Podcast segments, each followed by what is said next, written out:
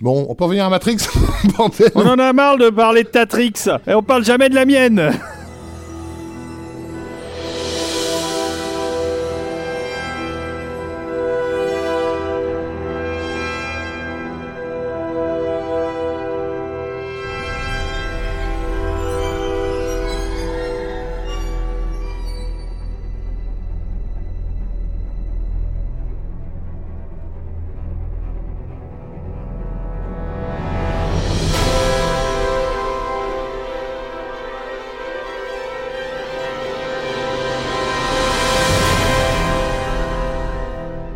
Bonjour et une bonne année à tous puisque nous sommes maintenant en 2022 et voici un nouvel épisode de Total Tracks un peu particulier comme vous avez pu l'entendre avec cette musique d'introduction et je vous présente euh, à côté de moi euh, le professeur Néo Bros et le spécialiste de Matrix Trinity Jumi. Alors, pilule bleue ou pilule rouge les amis? Bah pilule rouge, hein, euh, clairement. euh. Pas moi, moi je suis bien dans ma, dans ma matrice, moi, moi je garde ma pilule Ah ouais, bleue. mais nous on s'est pas habillés en latex pour rien. hein. Ah c'est vrai. C'est dommage qu'on n'ait pas la vidéo. C'est dommage, vous avez pas. Oui, c'est vrai que le latex te sied parfaitement bien. Et, et toi, Rafik, euh, ce Ne pantalon me, regarde, ne, me, ne me dé- ne me dévisage pas comme ça, David. Ça te fait C'est rougir. un peu gênant. On va re- retourne manger ton steak saignant. Bon, alors, vous l'aurez compris, euh, on aime particulièrement Matrix et sa musique euh, dans Total Tracks et on avait envie de vous en parler. Mais avant ça, on va remercier ceux grâce à qui ce podcast n'est pas virtuel, ni dans la matrice, il est bien réel dans vos oreilles, euh, nos contributeurs. euh, et merci à eux et bonne année à eux tous. Et on sait que l'année sera excellente pour eux puisqu'ils sont contributeurs et, et ils aident Total Tracks. Ils aident Total Tracks à s'élever euh, voilà, au-delà de, de ce monde d'illusions pour, euh, pour accéder à un semblant de, de vérité. Donc voilà, merci à tous les habitants de Sion qui, euh, qui soutiennent euh, ce podcast depuis euh, maintenant Bientôt trois ans. trois ans. Mais alors pourquoi parle-t-on de Voilà, Matrix mais, j'allais te poser la Mais question, oui, David. ça fait bizarre parce que. Quel c'est- rapport Matrix entretient-il avec notre actualité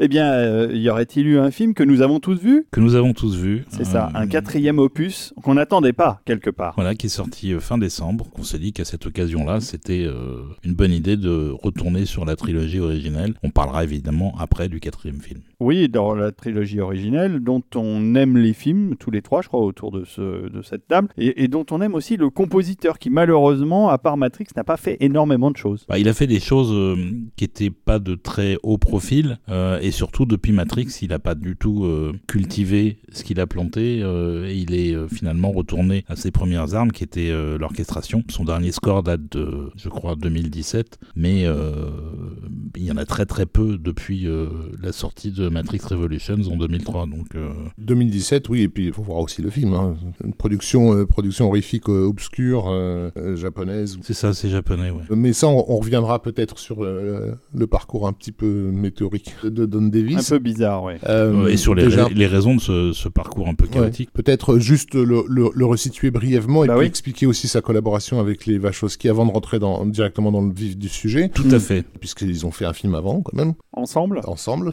Donc Don Davis a commencé dans les années 80 en mettant en musique surtout des, choses télé, quelques films mais vraiment euh, pas des séries Z mais pas très loin, et pas mal de- d'épisodes de, séries comme euh, Star Trek Next Generation par exemple, des choses comme ça. Mais surtout euh, c'est devenu un orchestrateur de très haut vol qui a beaucoup travaillé avec entre autres James Horner et Randy Newman. Selon ses propres dires, il a beaucoup appris avec Horner. Oh, c'est vrai qu'on le cite tout le temps comme l'orchestrateur de, James Horner, et je fais aucun doute que sur les années 90, il a été extrêmement présent. Mais enfin, quand même, euh, je, je suis surpris que David ne fasse pas des bons en l'air en rappelant que d'abord et avant tout, il a été euh, orchestrateur pour Robert Folk, Ben oui, quand même. c'est vrai. alors, non, mais alors, oui, tout à fait, tu as raison de le signaler, parce que Robert Folk, c'est un compositeur que j'apprécie tout particulièrement. Ça fait de longs mois euh, dont je dis que je vais faire un solo tracks pour vous en parler plus à fond, et il faut absolument que je le fasse, parce que c'est un compositeur qui n'a pas fait des films majeurs, à part Ah Police bah, Academy. euh, Police Academy 3 et 4, sur lesquels, donc, euh, Et- Don et le Davis 1, a, a œuvré. C'est un compositeur qui est assez apprécié dans le milieu euh, hollywoodien, Robert Folk, parce que euh, je, le- je le suis sur euh, Facebook. Et euh, là, c'était son anniversaire il y a quelques jours. Et toute la profession, on le voit hein, au travers des noms qui euh, lui laissent des messages. c'est un vieux de la vieille. Et il a, il a bourlingué dans beaucoup de séries B et de séries Z. Mais n'empêche que, encore une fois, j'y reviendrai lors d'un solo tracks. Il a fait des scores remarquables. Donc il a été orchestrateur pour Robert Folk, donc ça c'est très important, et il a beaucoup bossé avec Michael Michael Cameron aussi, notamment sur des productions Joel Silver. Je, le cite parce que ben, Matrix va, va le ramener dans, dans, le giron Silver, mais donc Don Davis était sur Die Hard 2, 58 minutes pour vivre. Il était sur l'immense, l'indispensable Ricochet, ah, de, Russell Un, un, chef-d'œuvre oublié. Un chef-d'œuvre oublié avec un, un, score mémorable d'Alan Silvestri. Il était sur, euh, sur Hudson Hawk, qui est de toute façon le plus grand film d'action de tous les temps. ça, on est bien d'accord. Et enfin, euh, le sublime Last Action Hero, qui est presque le Matrix de sa génération. Puisqu'on a un enfant qui, qui sort d'un monde d'irréel pour aller dans un, dans un univers euh, alternatif. Voilà, donc il était quand même bien, bien occupé. Je pense que celui qui lui a vraiment mis le pied à l'étrier, c'est Mark Snow, puisqu'ils ont bossé ensemble dans les années 80. Et oui, il connaît bien Mark Snow et euh, il y a eu pas mal d'échanges de technologie aussi entre eux. Certains sons qu'on trouve dans le premier Matrix viennent de, des banques de sons de, de Snow. Euh, c'est une disons, une longue amitié. il s'est retrouvé dans l'univers des Wachowski sur leur premier film, non pas par Mark Snow, mais par euh, Zack Steinberg, qui était le, monteur, qui reviendra d'ailleurs sur Matrix de, de, de, Bond, donc le premier film des frères Wachowski à l'époque. Et ça a été le premier film un peu majeur de la carrière de, Don Davis. Et du coup, par essence, bah, il s'est retrouvé euh, à nouveau sur Matrix, comme pas mal d'autres gens, comme le monteur justement dont on parlait, parce que les Wachos essayaient de récupérer autant que possible des gens qu'ils avaient confiance pour garder un maximum de contrôle sur ce que le film allait être, alors que c'était quand même une grosse prod pour un gros studio. Tout à fait, une prod risquée, faut le rappeler. Donc effectivement, enfin là on parle de Matrix, mais donc Band justement avait été un, comment dire, un, starting block en fait, puisque donc très brièvement le projet d'Eva Shaw date du début des années 90. À l'origine, ils, elles sont scénaristes pour euh, Joel Silver notamment. Euh, elles se sont fait découvrir euh, avec un, script qui a jamais été adapté, mais qui a beaucoup circulé à Hollywood, qui s'appelait Carnivore, qu'on trouve encore en, en ligne on cherche. Joel Silver qui est à l'époque avait l'habitude de privilégier des tandems de scénaristes, hein, comme Jim et John Thomas par exemple, sur un script s'appelait Assassin, qui a donné lieu à un film cataclysmique parce que euh, la, production du film a été très compliquée et, entièrement réécrit au, bon vouloir de Richard Donner et de sa vedette euh, Sylvester Stallone. Oui, il y a aussi, oui, je crois, trois compositeurs qui se sont succédés, trois scores distincts. Euh. Et le script a été réécrit par Brian Helgeland, un peu en catastrophe, etc. Donc, et, et en fait, ce qui s'est passé, c'est que Silver a essayé de se battre pour garder l'intégrité du script et les Vachos ont été très sensibles à ça, même si ça a de toute façon donné un film bien pourri, dont elles étaient quasi tentées de, retirer leur nom. En fait, il y a quand même une relation de confiance qui s'est installée. Elle bossait dans le milieu du comic book, et au départ, le, comic book en question s'appelait Ecto Kid. Il y avait déjà des évocations vaguement euh,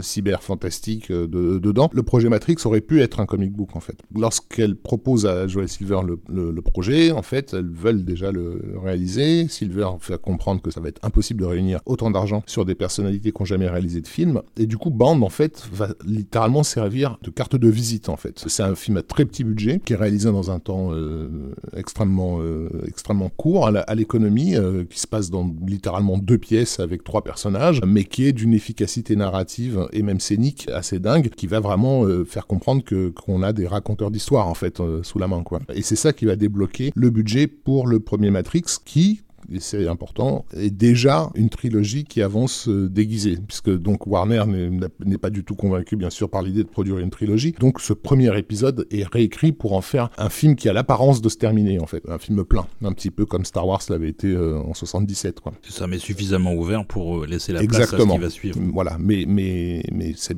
important de préciser qu'il y a déjà l'intention d'aller d'aller plus loin dès le départ. L'ambition est affichée. Alors on va pas s'attarder sur la musique de bande, mais c'était quand même un, un boulot très référentiel, puisque c'est un film noir qui joue beaucoup justement de l'imagerie du, du, film noir américain, et du coup la musique de Don Davis s'accordait à, ça. C'était une musique qui faisait beaucoup de clins d'œil à des scores euh, préexistants qui vont de, de Franz Waxman à John Barry, euh, en passant par, euh, enfin voilà, on avait des, évocations de jazz, etc. Et donc voilà, on se lance dans le projet. Dans le projet Matrix. Mm. Ça arrive comment ce projet d'ailleurs? Enfin en dehors du fait que ils avaient ça en réflexion depuis longtemps. Hein. Bah en fait, donc déjà, c'est basé sur la relation de confiance qu'il y a entre euh, la Warner et euh, Joel Silver, qui leur a livré un certain nombre d'énormes succès. Il en livre à tout le monde, hein, mais ça, fait plaisir à tout le monde. Mm, voilà, mais il a un deal, euh, un contrat, un deal de développement avec la, avec la Warner. Et en fait, le, le, film est plus ou moins pensé pour le marché vidéo.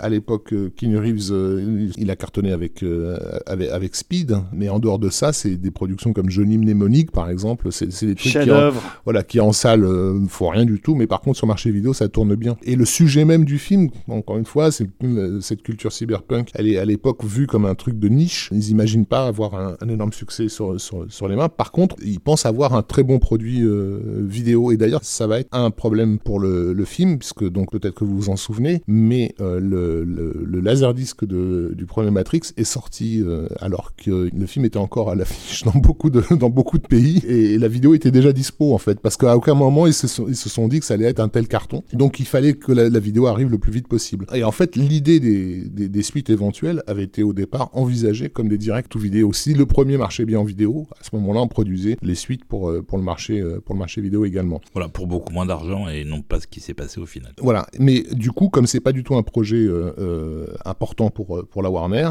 euh, ça va être des conditions de travail absolument idéales parce que les vachos sont totalement livrés à elles-mêmes. Aucune interférence ou presque de, du studio et, et ça va jusqu'à euh, l'ignorance euh, totale. C'est une anecdote que j'ai déjà euh, racontée par ailleurs mais qui est quand même amusante. Mais moi je me souviens que quand je bossais à, à Mad Movies et qu'on voulait faire une preview sur, sur, sur Matrix, en fait en appelant la, la Warner, on était obligé de leur préciser ce que c'était en fait. C'est un film avec Keanu Reeves, qui, vous, qui normalement devrait sortir l'année prochaine. Ah bon, attendez, il faut que je cherche dans mes bases de données. Oui, c'était pas dans les viseurs. ils- quoi. ils appelaient les États-Unis pour avoir des infos et du coup les États-Unis renvoyaient des fax en disant bah, donnez-nous plus de précision sur le film, etc. Enfin c'est vraiment euh, fallait le chercher Matrix quoi. Et ça a été jusqu'à bah, en gros jusqu'à la sortie surprise euh, de, de mars 99. C'est ça, bah, c'était il y a un, un quart de siècle. Mm. que le film a été mis en prod plus ou moins et c'était une époque où on pouvait faire des films en loose day c'est plus possible aujourd'hui Non non clairement pas. Euh, pas, Mm. pas des films de ce calibre là en tout cas Alors c'est pas non plus un budget démentiel. Hein. Dans mon souvenir, c'est dans les, on est dans les 70 millions de, de dollars, ce qui est le prix d'une comédie romantique, on va dire, euh, à l'époque. Et du coup, personne ou presque n'attend un visuel aussi stupéfiant sur, sur, sur une production euh, euh, aussi économe, en fait. Mais encore une fois, le fait de tourner en, en Australie, le fait de tourner loin des studios, sans interférence ou presque, tout ça fait que fait qu'il y, a une efficacité euh, majeure. C'est 63 millions de dollars, ce qui est, C'est ça, ce qui est- relativement. Alors, C'est pas ridicule, mais c'est raisonnable. Mmh. Pour va- un film de cette ampleur, on parle quand même d'un film bourré d'effets spéciaux, euh, avec des vaisseaux spatiaux, etc. Enfin, Ouais, ouais, ouais, non, c'était, euh, c'était très malin, euh, très probablement très bien produit, euh, très bien équilibré. L'équipe des effets spéciaux, si je me souviens bien, c'était pas forcément les gens les plus connus du, de l'époque. John Gaeta, non, c'était pas non plus une superstar du. Mais par contre, c'est un, il s'en est super bien sorti. C'est un, c'est un fou furieux. Donc tout le monde est très investi, donc y compris au niveau de, de, de la musique et la relation de travail du coup de, de Don Davis avec les Wachowski était assez euh, particulière. Bah, elle, était- elle s'est bien passée euh, sur. euh, Ça s'est très bien passé, ça s'est très bien passé sur Bound, ils étaient très contents. Et donc il s'est naturellement retrouvé sur, euh, sur Matrix, qu'ils lui ont proposé avant tout autre compositeur. Et lui avait bien senti qu'il y avait déjà quelque chose de vraiment intéressant chez ce duo de réalisateurs. Il a lu le script et il a dit oui tout de suite. Et il n'a pas eu beaucoup beaucoup le temps de, de travailler, mais peut-être qu'on va y revenir après, et qu'on va d'abord déjà écouter un petit morceau, qui est une scène qui est restée en tête de tous les gens qui ont vu le film, qui est la scène d'ouverture, qui s'appelle Trinity Infinity sur le disque. Je pense que c'est même pas la peine de décrire la séquence, euh, mais le, ton est donné. Alors il était déjà donné dans le petit bout de générique qu'on a entendu au début de l'émission, mais là le, le ton général de tout ce que sera le score du film est donné dans ce morceau-là. Et euh, on en parlera après et on l'écoute là maintenant.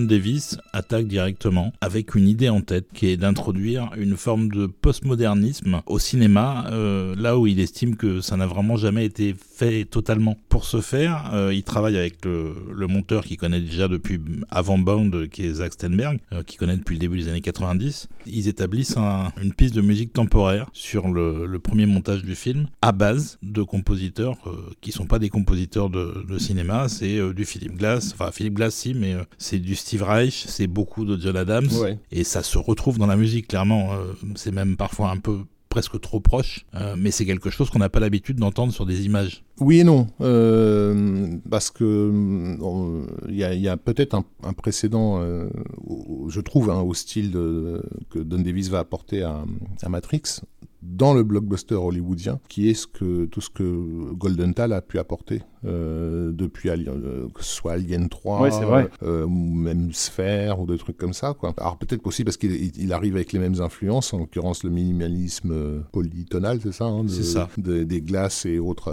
de John Adams, Arvo Part et Gorecki, je sais pas, on pourra en citer d'autres. Oui, Penderecki, voilà. plein de gens, oui. Et même par rapport à l'utilisation de certains, certains instruments euh, un rappel de ce qu'il a pu faire avec James Horner. Là, le son qu'on vient d'entendre sur cette séquence d'action, ces coups d'orchestre-là, on a l'impression que, de les avoir entendus déjà depuis Aliens, le retour. Euh. Oui, mais, mais euh, chez, chez Horner et même chez Golden Dahl, je trouve que c'est un peu plus mélodique que le score du premier Matrix. Ça va évoluer plus dans le sens de la mélodie euh, au fil des, des, films, mais le premier est vraiment, vraiment euh, globalement assez bizarre. Mmh, mmh. Et puis surtout, ça se fond euh, merveilleusement bien à une imagerie qu'on n'a pas non plus l'habitude de voir. Il y a une photographie très particulière de, du chef-op Bill Pope, qui était déjà sur Bound aussi, je crois. Oui, Bill Pope était bien sur, sur Bound. Il aura été prêté par Sam Raimi. Ah oui, c'était le chef-op de Sam Raimi. Oui, sur Darkman notamment, des films comme ça. Un mec, un mec de mmh. goût. Ça va, il a fait pas mal de trucs bien quand même. Bill dans sa carrière. Bah, c'est un fou, euh, c'est un, un ouf malade, euh, au même titre que John Gaeta, au même titre que, encore une fois, l'équipe vraiment montée sur Matrix, on fait pas un film comme ça quand on est normal et les pieds sur terre. Donc Don Davis euh, combine minimalisme et atonalité, et puis commence à, à trouver des parallèles musicaux à ce qui est dit en clair et en sous-texte dans le film sur des réalités alternatives ou un empilement de réalités, et il joue aussi beaucoup sur les effets de miroir. Il y a beaucoup de surfaces réfléchissantes dans Matrix, mhm. genre les lunettes de, de, Morpheus par exemple, dans, les, dans lesquelles on voit les réactions de, de Neo. Il construit aussi beaucoup de morceaux comme ça, en faisant se répondre différentes sections de l'orchestre et en décalant très légèrement, alors que mm, il joue peu ou prou la même chose, mais en décalant un peu pour que ça donne un effet un peu confusant à l'écoute. C'est difficile à décrire en fait, mais, euh, mais par contre la musique, l'effet le, est tout de suite notable dès, dès, le, dès les premières notes de, du générique en fait. Alors justement, c'est ce motif musical euh, de, de, pré-générique en fait, puisque euh, le motif qui va vraiment être la signature Matrix, on l'entend dès le, logo Warner. Alors déjà qui est un logo modifié pour correspondre à la thématique. Alors, ça se faisait beaucoup, ça se fait toujours, mais euh, oui que ce soit la Fox, Warner, les, toutes les grandes euh, Universal, toutes les, les, grandes majors ont l'habitude de, de, Dans les années 90, effectivement, de, jouer un petit peu avec, leur logo. On a vu ça sur, euh, sur euh, Jurassic Park, on a vu ça sur Waterworld, notamment chez, chez Universal. Mais là, il y a, y, a, y, a, y a un mariage image-son que je trouve inédit, surtout par rapport à l'idée de vendre au, grand public quelque chose qui est, à l'époque du moins, encore un peu alien, quoi, qui est justement la constitution d'un monde parallèle informatique puisqu'on resitue qu'en 99, euh, oui, tous les Français euh, ne sont pas à fond sur Internet, euh, n'ont pas hum, des avatars dans tous les coins, etc. cela dit, les Washoe ont pas mal piller la SF traditionnelle euh, des 20 dernières années, voire des 40 dernières années dans Matrix, pour en faire une compilation que je trouve euh, euh, intelligente et réussie. C'est pas du tout la je critique pas. Là, je parlais du grand public. Hein. Oui, mais, mais ce que je veux dire, c'est que les gens qui connaissaient la science-fiction de manière générale n'ont pas été super surpris par les thèses développées dans Matrix. Par contre, en effet, pour que ça aille jusqu'à atteindre le grand public, c'est qu'ils étaient suffisamment didactiques et ouverts et visuellement compréhensibles pour que ça aille au-delà des fans de SF que c'était censé toucher à la base. Exactement. Euh. Oui, mais c'est un peu plus qu'un pillage, hein. c'est quand même extrêmement digéré. Oui, oui, oui, non, euh, c'est très bien fait. Et hein. c'est même, c'est même un, un, truc qu'on n'avait jamais vu à l'époque, qui était, qui est une sorte de compilation de tout ce que nous, les geeks, on aimait, mais, mais qu'on trouvait que par petit segment euh, dans, dans quel- Non, non, quelques vrai. films. Ça, euh, ça leur a été, ça a été remarqué. Ça, leur- pour certains, ça leur a été reproché qu'effectivement, euh, voilà, ils allaient rechercher des idées dans, dans la- dans l'animation japonaise, type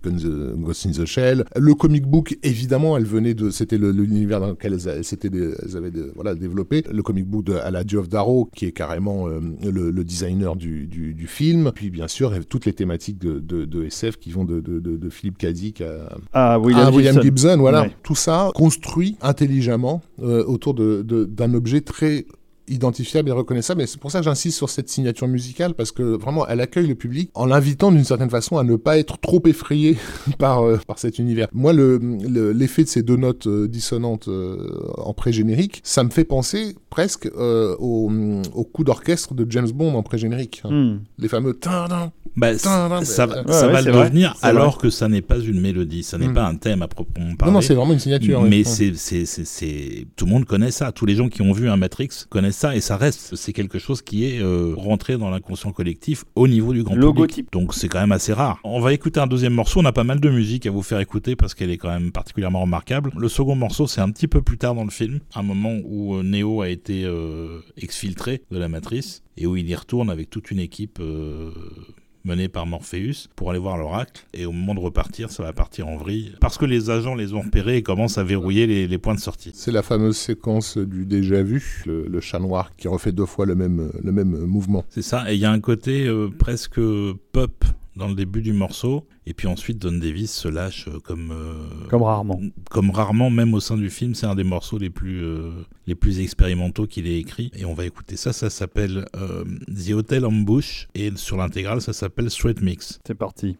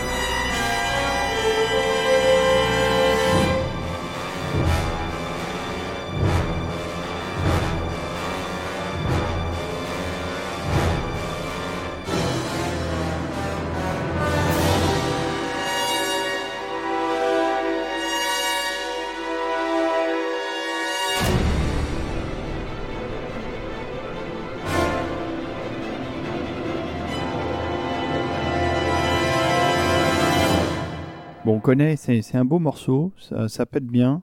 Et ça rappelle un aspect du film qui est pas souvent discuté, qui est le, le, le, le caractère heist, le caractère film de cambriolage en fait. Parce que vrai. là, on a une- vraiment une équipe qui s'est organisée pour faire des trucs, etc. Et qui en gros, effectivement, va tomber dans un piège. Ils, ont, ils sont tous sur leur 31, ils ont sorti leur meilleur costume. Petit détail pour ceux qui s'y intéressent, le personnage qui s'appelle Switch n'est pas habillé en noir comme tout le monde, mais en blanc parce qu'elle s'appelle Switch. Et donc voilà, on a... euh, alors je crois, je crois que c'est l'hôtel Lafayette hein, où, euh, où, ils sont, où ils sont, ils se font prendre... euh, Je me souviens plus du nom de l'hôtel, mais c'est un, piège. C'est un hôtel en tout cas. et donc, effectivement, tu, tu, tu faisais remarquer qu'il y avait un truc un peu bondien dans, dans la rythmique, mais je pense Oui. que c'est voulu pour le côté justement à la cool de heist de, de, de cette séquence. Quoi. Oui, clairement. Euh, J'ai une question ce- cependant, Olivier, parce que moi j'ai entendu dire que dans le travail avec les, les, les vachos, il euh, n'y avait pas de thème track. Il y en avait un, mais c'était vraiment euh, une base. Cela dit, euh, Don Davis s'est rapidement mis à composer, puisque euh, c'est pas le premier montage, mais pas loin. La version qui a été euh, projetée en projection test, qui était loin d'être le film fini, et la musique n'était pas encore enregistrée, euh, mais elle était montée sur les compositions de Don Davis déjà en version euh, démo. Donc il a mis une note d'intention en montant du Philip Glass, du John Adams, etc. Mais il a rapidement remplacé ça par ses propres compositions. C'était juste une manière de montrer au Washo la direction dans, laquelle il voulait aller, parce que c'est quelque chose qui est pas facile à faire. C'est le genre de musique temporaire que tu mets pas sur n'importe quel film, et ça leur convenait tout à fait. Donc euh, Don Davis n'aurait jamais réussi à pas révolutionner, parce que le mot est un peu fort, mais à, à enfoncer des portes qui étaient rarement ouvertes euh, si les Washo n'avaient pas été en soutien à 100% derrière. Donc euh, donc c'était important d'avoir d'avoir leur euh, leur soutien. Donc Don Davis compose le score en un temps record, parce qu'il y a presque 100 minutes de musique dans le film. Et il compose ça en un mois, plus un mois ensuite pour l'orchestration. Mais c'est très très très rapidement fait. En fait. Ah oui, c'est vite. Et alors il racontait que le, le travail avec les Wachowski, il y avait un truc assez étrange, c'est qu'ils étaient tout le temps, tout le temps d'accord. Il y a souvent comme ça quand il y a des duos de réalisateurs ou autres, des dissensions, des désaccords. Jamais. Et que c'était assez difficile de rentrer dans leur univers parce qu'en plus ils se parlaient de manière extrêmement euh, schématique. Un mot voulait dire beaucoup pour les deux et semblait complètement absconde et que c'était vu de l'extérieur. Donc euh, Un peu comme les Bogdanov alors. il fallait qu'on en parle, hein. Voilà. Ouais, je leur rends hommage euh, à ce moment-là. Oui, on peut leur rendre hommage parce qu'ils ont fait quand même quelque chose d'assez important dans les années Et 80. La citation de Don Davis, c'est ce sont des personnes très intelligentes et très créatives, mais qui ont une relation de travail si dynamique qu'elles se finissent littéralement les phrases l'une de l'autre. Bah, ça Mais arrive ils- souvent ils- chez les- Ils les étaient pas jumeaux Si, ils étaient Euh, jumeaux oui. Ah oui, À cause, de, à cause de ça, il pensait parfois qu'il communiquait des idées ou donnait des directives à d'autres personnes, alors que c'était pas vraiment le cas. Donc c'était pour lui assez difficile de se, parfois de se dire non mais euh, je veux bien, mais en réalité vous êtes que deux à avoir compris de ce dont il s'agit. Voilà, et puis euh, Don Davis étant lui-même quelqu'un qui a un- une communication un peu compliquée avec le avec, avec tout le monde en fait, qui est euh, à la fois assez assez distant et renfermé, et en même temps euh, qui fait preuve d'un humour euh, à froid et à sec euh, qui fait souvent mal. C'est double problème en fait. Malgré tout, ça s'est ça s'est bien passé. Peut-être qu'on va y revenir après, qu'on va d'abord déjà écouter un petit morceau. Peut-être Rafik va en parler un peu avant. C'est Ah la, oui. c'est la, C'est la- le morceau d'action du la, film. la hein, c'est- séquence que ouais. pour le coup on n'avait jamais vu avant. Exactement. C'est celle euh, qui se passe dans l'entrée de l'immeuble? Non, c'est sur le toit. c'est sur le Ah, toit. c'est celle fait. du toit avec. C'est euh, c'est le, c'est le bullet time. C'est leur, euh, c'est leur hommage personnalisé à James Cameron en mode attention, on arrive. Quoi. Et je pense qu'effectivement, James a senti le, feu, le feu aux fesses quand il a vu cette séquence-là. Oh, quand même, là, euh, bon, je croyais être le seul à faire ce genre de séquence au cinéma. Aussi, je pense, euh, la séquence qui a vraiment fait basculer le, le- le film vers le blockbuster d'été. euh, parce qu'encore une fois, une sortie euh, au mois de mars en période creuse, la Warner n'y croit pas. Enfin, c'est pas du tout prévu pour être ce que c'est. Hein, Ma- Matrix, faut vraiment insister là-dessus. C'est ce que- réellement, bon, j'en parlais tout à l'heure. La Warner ne sait pas ce que c'est quelques semaines avant que le film arrive. C'est vraiment ce qu'on appelle un sleeper, un succès surprise. Le film de SF qui devait dominer l'année 99 euh, et ça à un point tel que personne ne voulait sortir en face. C'était Star Wars épisode 1. C'est- Vous l'avez oublié. C'est un film qui s'appelait La Menace fantôme avec euh, David Ogia euh, que Oui. éventuellement je recommande. Oui, Voilà. C'est un film Euh, sympa. Il a, il a un superbe costume. et, et qui devait voilà qui devait vraiment être le film qui allait définir le blockbuster euh, cette année-là en termes de box office de toute Comme façon j'étais dedans, voilà. ça s'est planté. en termes de box office c'est quand même de toute façon on est à milliards euh, à 5 milliards d'années-lumière de ce que Matrix pouvait faire mais les 400 millions que Matrix a ramené ça ça a été quand même un coup de semonce en mode ah oui culturellement il s'est passé quelque chose quoi Ce qui est intéressant, parce qu'on parle de la scène du toit là, avec le bullet time, c'est qu'il faut juste préciser que les Washo euh, ne- n'ont pas inventé euh, cette technique. hein. Elle, elle datait euh, de depuis de nombreuses années. On les voyait dans la publicité. Le premier film à l'avoir utilisé, c'est excusez-moi du peu, Perdu, Perdu dans dans l'espace quelques semaines avant, ouais. en 98, donc pas quelques semaines avant, euh, plus d'un an avant euh, ce le ma- magnifique film de Stephen Hopkins. Cela dit, l'effet bullet time qu'il y a dans Perdu dans l'espace passe complètement inaperçu au milieu de ce. Non, mais de toute façon, le, visuel le, le, le, qu'est pro- le le- film. non, Le- effectivement, le- le film passe complètement inaperçu. mais c'est intéressant euh, pourquoi c'est Matrix qui l'a vraiment imposé. Parce qu'en fait, euh, effectivement, euh, Emmanuel Carlier l'avait déjà fait euh, avec ses courts-métrages euh, Temps mort autour de Caro et Jeunet et Temps mort autour de Vanessa Paradis, euh, qui est un, donc un système de- de- d'appareils photo mis en cercle autour d'un- sujet. C'est voilà, ça, il y, en a, il y en a 40 ou 5 instantané, ou voilà. 50. euh, avec Et un qui- et qui se instantané. et voilà, qui se déclenchent tous Voilà. en même temps, et en fait, euh, euh, ou avec un très léger décalage, et après, on assemble les images de ça. chaque appareil comme on veut d'ailleurs, parce que comme c'est des images fixes, on les anime. On a la- l'animation se fait dans le dans le, le passage d'un appareil à l'autre, tout à pas, fait. pas, pas Mm. d'une image à une autre. C'est Mm. ça qui est rigolo. Ça, Euh, on, on- on va pas s'attarder sur la technique Non, parce bien que- sûr. parce qu'on n'a pas on n'a pas l'excellentissime Julien Dupuis qui ferait ça mieux que personne. Et- mais, mais, mais, mais je pense que Julien rappellerait aux- simplement la raison pour laquelle l'effet a été marquant dans Matrix, c'est qu'il est en total euh, accord avec ce que le film raconte. Et avec, Euh, et avec ce que Néo vit puisque, à ce voilà, moment-là. Neo est en train Clairement. de vivre un- un- une décomposition de, de, de- du temps et on a des, des cinéastes puisque donc John Guetta et les, les Vachons ont bossé longtemps sur ce, sur, ce, sur ce fameux plan. Elles viennent encore une fois du comic book donc elles ont l'habitude de, de, de personnages figés dans des poses iconiques et donc euh, avec cette idée de euh, de, de, Bah, de, de figer une pose iconique en mouvement. voilà, c'est ça,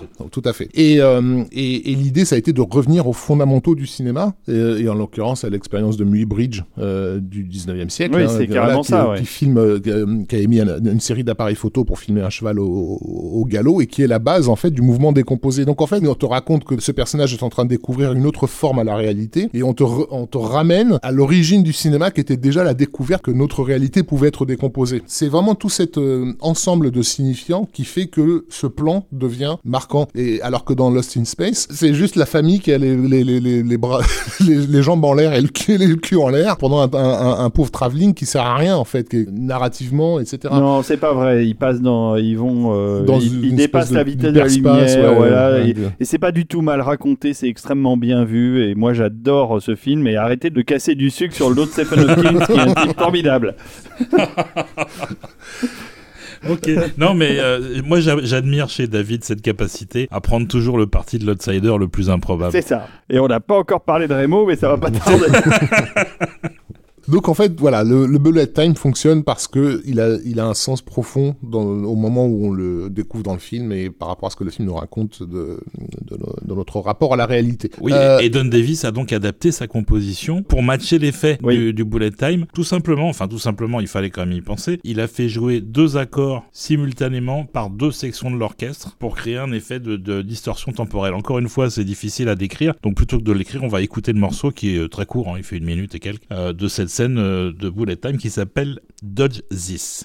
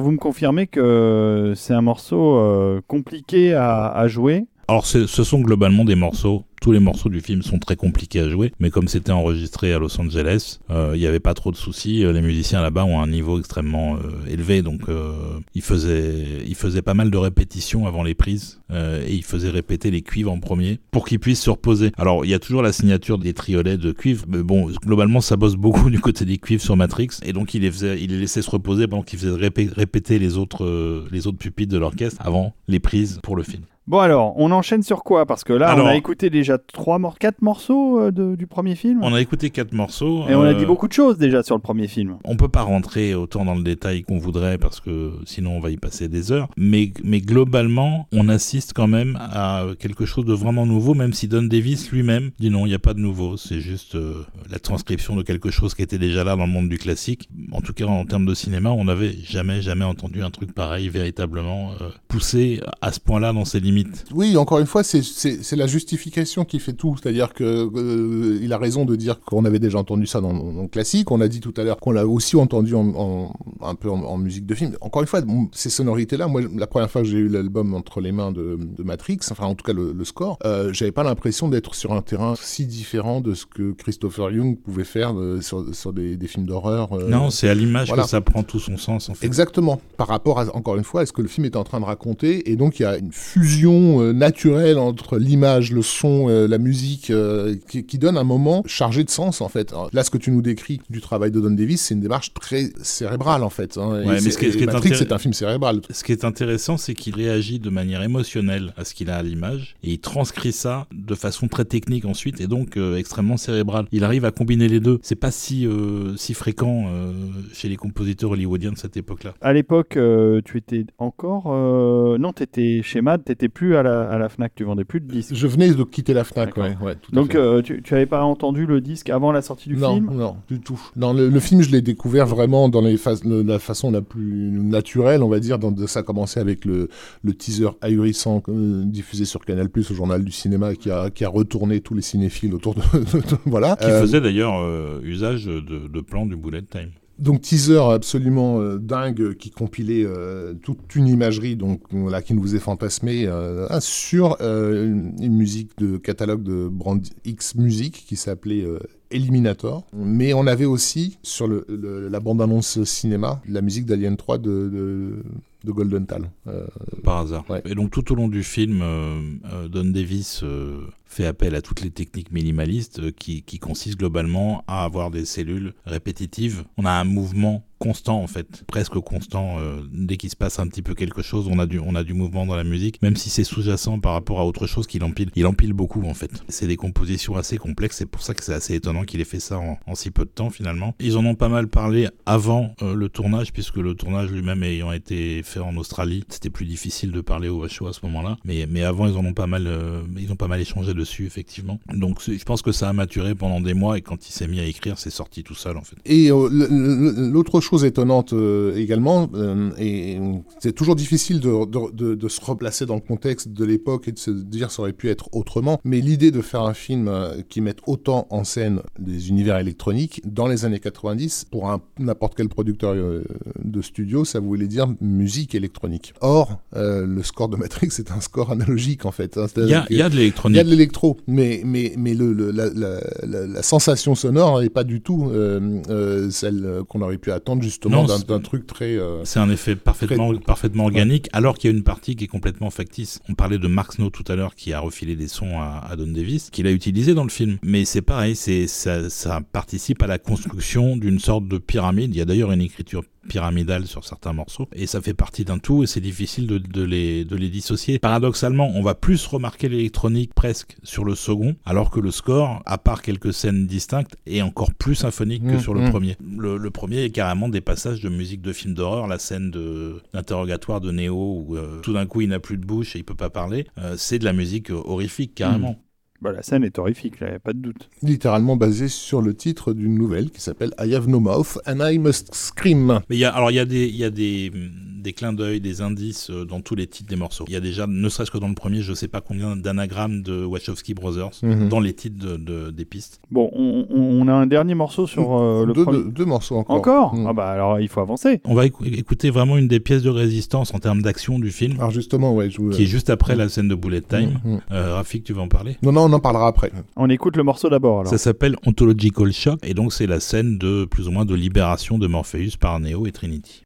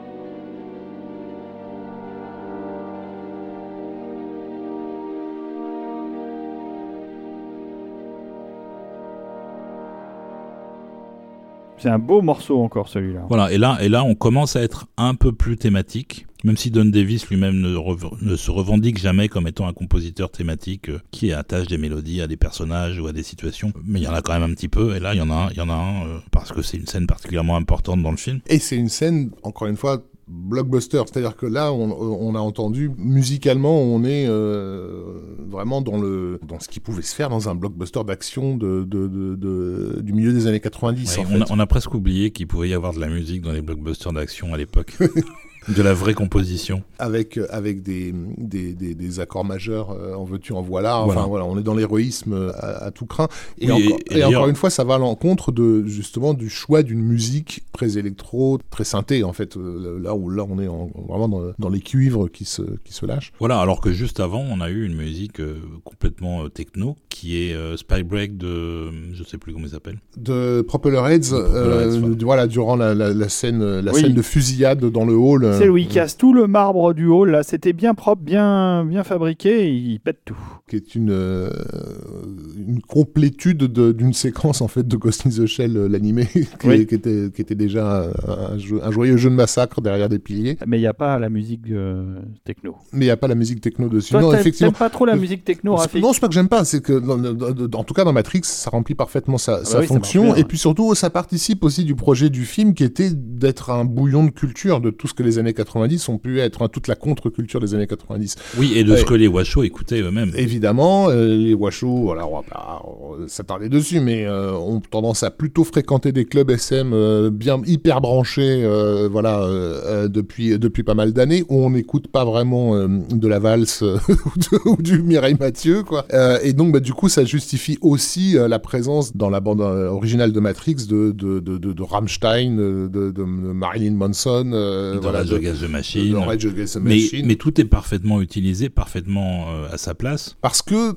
encore une fois, con- construit autour d'un- tout cohérent qui est justement ce gros délire con- contre-culturel que, le film- que le film symbolise au moment où il arrive. Quoi. Par contre, sachant quel était le budget du film et le peu d'attente qu'avait Warner, euh, il n'était pas sûr du tout de pouvoir obtenir les droits de ces chansons de Marilyn Manson ou de, ou de Rage. Et donc Don Davis a composé les morceaux pour tout le film en n'enregistrant pas au final euh, ce qui n'a pas été nécessaire de garder puisqu'ils avaient obtenu les droits de la chanson, mais il y avait un backup toujours. D'accord. Ça, ça veut dire qu'en fait, il y a une version Don Davis de Club to Death. Je serais bien curieux ça. Il a, ça. il, il a mis en musique tout le film et il a enregistré ce qui était nécessaire et c'était euh, c'était peut-être un quart d'heure de moins que ce qu'il avait écrit. Mais par exemple pour la le, le, le final euh, Neo qui sort de la cabine téléphonique. Wake Up. ouais. euh, qui s'envole et démarre à ce moment-là Rage Against the Machine, bah, il avait écrit un morceau pour ça, qui se retrouve au final dans le film pour le coup, qui est à la fin du générique. Est-ce que euh, il y a une version longue du disque euh, où on a tous les morceaux qui ont été inutilisés? À l'époque, en Al- termes de disque, c'était un peu compliqué. Bah, déjà, album déjà, de- déjà, al- le- album chanson, on était dans les années 90. donc, album euh, chanson avec pas de score du tout. Et puis il a fallu attendre un peu. À l'époque, il y a eu un score album qui est sorti après l'album de chansons. Mm. Donc déjà euh, deux bons mois après la sortie du film, ouais. et qui était un Varese de l'époque, 99, c'est-à-dire 29 minutes 59 Voilà. maximum. Donc il y avait des highlights du score, mais il y avait plein de choses qui étaient laissées de côté, euh, qui n'auraient pas défiguré l'album. Et il a fallu attendre 2008 pour avoir une première réédition chez Varese en soi-disant intégrale, si ce n'est que c'était pas intégral du tout. C'était 78 minutes. Voilà, et que déjà pas mal. et ils ont ressorti une édition cette fois-ci vraiment complète en 2021 et qui tient sur deux disques puisque ça fait 1h40 en fait. D'accord. Et là-dedans, il y a les morceaux inutilisés ou c'est vraiment que Non, des non, trucs qui sont dans le film? Ça n'est que ce qui a été enregistré avec euh, avec orchestre. On n'en a pas parlé parce qu'on n'a pas vraiment écouté de morceaux euh, qu'il utilisait, mais il y a il y a aussi un chœur qui a été enregistré d'une quarantaine de, de voix pour certaines scènes, entre autres pour la scène de renaissance de Neo quand il sort de son de son cocon. Voilà. Alors à propos de Renaissance, euh, on, termine par euh, la naissance de l'élu en fait de, The One dans, le film, donc puisqu'on resitue pour ceux qu'on n'aurait pas le souvenir, mais euh, lorsque Neo demande, enfin va voir le- l'oracle, lui dit qu'il n'est pas euh, qu'il n'est pas l'élu, et elle rajoute peut-être dans une autre vie, ce qui nous prépare en fait à la mort de Neo, qui se reçoit une balle et qui va être ressuscité par Trinity, et donc c'est à ce moment-là que Neo devient The One dans une séquence très christique sur laquelle Don Davis nous fait Bah, nous, nous fait quelque chose d'assez ose, ose d'assez aller, euh, religieux à- en fait. aller dans le liturgique et le romantique aussi hein, par rapport au baiser de Trinity. Oui, et d'ailleurs, c'est là, je crois, la première apparition du, du Love Theme qui est un petit peu suggéré là, qui va devenir important dans le second et essentiel dans le troisième film. C'est un des rares éléments thématiques vraiment récurrents euh, dans la, dans la trilogie. On écoute euh, donc un, un petit extrait, parce que le morceau fait euh, 15 minutes, je crois, sur l'édition Varese de, de l'année dernière, mais un petit extrait qui s'appelle Is the one alright?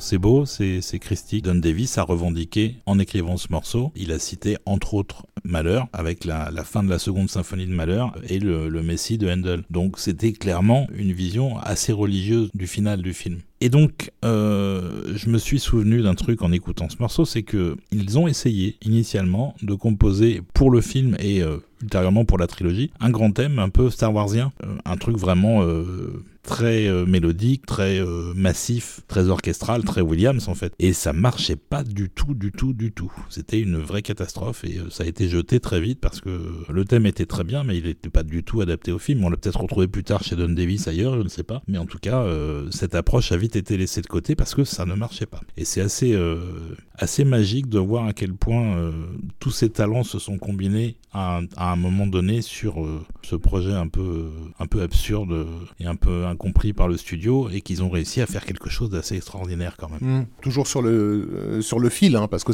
euh, vu, vu que le film effectivement est très urbain euh, à l'époque où, les gens le, le, découvrent, toute cette partie ouvertement romantique, ouvertement liturgique, religieuse, tout ce qu'on veut, elle est, elle est vraiment sur, sur le fil. Et d'ailleurs, je me souviens très bien qu'à l'époque, il y avait quand même des gens qui émettaient des réserves vis-à-vis du film pour toutes ces raisons-là, en fait, pour son côté très blockbuster, pour son côté très organique, je, dirais le caractère cérébral était célébré, le caractère au contraire complètement euh, innocent, enfantin, euh, on y croit à fond. Il y a une partie du public qui le mettait de côté, quoi, qui le rejetait. Donc c'était très difficile de, garder cet équilibre-là. Et moi, je trouve que le morceau, effectivement, il est, euh, il est à l'équilibre. Maintenant, si nous avait mis le thème de Luc et Leia, ça aurait été un peu, un peu craignos. Donc, comme je disais, énorme succès surprise et surtout agrégateur culturel de son époque et ce qui, fait que euh, ce film va être capturé par son audience. Ça va être, c'est un peu gros de le dire comme ça, mais le film d'une génération en fait. Et notamment les ados de, voilà 13-14 ans qui le découvrent à l'époque sont assez durablement euh, traumatisés. Et du coup, ce sont eux qui, dans les années suivantes, vont vraiment faire vivre entre guillemets la mythologie Matrix dans le champ culturel avant que n'arrive Matrix Reloaded qui euh, va faire pas mal de remous dans cette communauté. Donc un film qui arrive précédé d'une attente à son comble. La Warner a vraiment euh, tout fait pour faire monter, euh, monter la pression. Ça fait 4 ans donc que les gens, euh, enfin les gens, une, une génération se nourrit de, de, du premier film en boucle parce que évidemment, au-delà du succès sale, ça a aussi été un carton vidéo absolument démesuré, dont on oublie un peu a été aussi crucial pour le changement de format qu'on a connu à cette période-là. Tu parles du DVD Je parle du DVD. Le DVD de Matrix en zone 1 notamment a été vraiment un, un boost euh, absolument monstrueux des, ventes de lecteurs. Il était d'ailleurs, pour l'info, euh, proposé avec une piste isolée du score, alors que la musique euh, complète, il a fallu attendre 2021 bah, pour la voir, et là on l'avait déjà sur le DVD. Tout à fait. Et ça, c'est un, bon souvenir que cette époque où effectivement on nous proposait assez régulièrement des pistes isolées. C'est peut-être encore le, cas aujourd'hui avec, avec des morceaux de Hans Zimmer, mais on s'en fout. On n'en entend pas, parler, en tout cas, tout le monde s'en fout. Même les fans de Zimmer, j'imagine. Donc euh, voilà. Euh, il y avait eu Superman aussi qui était sorti en DVD avec le score isolé de Williams, et ça, c'était vraiment cool. Oui, il y avait eu La Momie, il y avait eu Les Sorcières d'Estwick, euh, qui était un disque introuvable. Euh, on avait eu pas mal de choses la, comme ça. La Momie, c'était important pour, pour le coup, hein, parce qu'il n'y avait pas énormément sur le disque. Donc, euh, Mais c'était pas sur le film, c'était sur le menu. Le menu des bonus, je crois. Il y avait le score complet sur le menu des bonus. Ouais, Ah, génial. Et en plus découpé comme les sessions d'enregistrement. pour, le plaisir, quoi. Donc, vu le carton dément du, du, film original et, et, et, surtout le fait que manifestement il y a une franchise qui a été, qui a été lancée. D'ailleurs, à cette époque-là, on ne réalise pas encore que ça sera une des dernières franchises que le cinéma nous propose, hein, puisqu'il y aura en gros Matrix et Avatar en, 2009. Vu qu'une franchise majeure venait d'être euh, créée, il est évident que la Warner a complètement révisé toute sa stratégie autour de Matrix. Donc voilà, s'il s'agissait plus que de, faire en sorte que le 2 et le 3 soient des produits directs ou vidéo, on était passé dans une autre catégorie. Donc là, c'est vraiment un chèque en blanc qui est signé avec les Vachos et, surtout, de leur part, une prise de contrôle totale sur, euh, sur leur création. Ils ont d'une certaine façon plus à faire plaisir à personne. Enfin, ils ont plus à se cacher euh, dans, leur, dans leurs intentions euh, démesurées. Et donc Reloaded va aller très loin dans l'intention justement, quitte à prendre à rebrousse-poil en fait le, le, public qui a tenu ces quatre ans sur le, sur le premier film. Donc, le premier film était un film euh, d'apparence extrêmement euh, cérébrale, qui a donné aux gens l'impression qu'enfin, un gros film d'action les invitait à, à, réfléchir et à philosopher. Le Reloaded va opérer un peu comme, une, comme un retournement, comme une gifle, en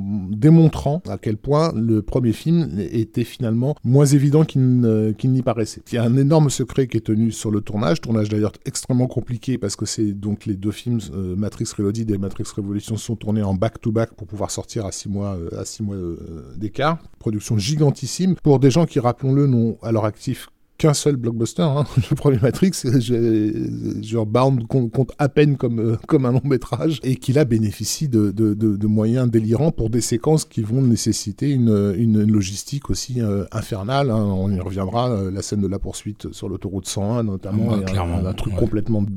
C'était bien ça. Oui, mais il faut pouvoir faire un truc pareil quand tu as, quand as, quand as fait juste un film d'action. on, va dire qu'ils ont été bien aidés par leur équipe technique qui, qui était au top. Hein. Il n'y a pas à dire. Là, c'était ILM, oui, je crois, puis par, oui, puis par Silver, euh, qui, qui était aussi là pour mettre un peu, un peu bien de sûr qu'ils sont, bon sens dans tout ça. Bien mais sûr qu'elles sont entourées, mais enfin, il faut quand même pouvoir le faire. je suis d'accord. Mais la scène est incroyable.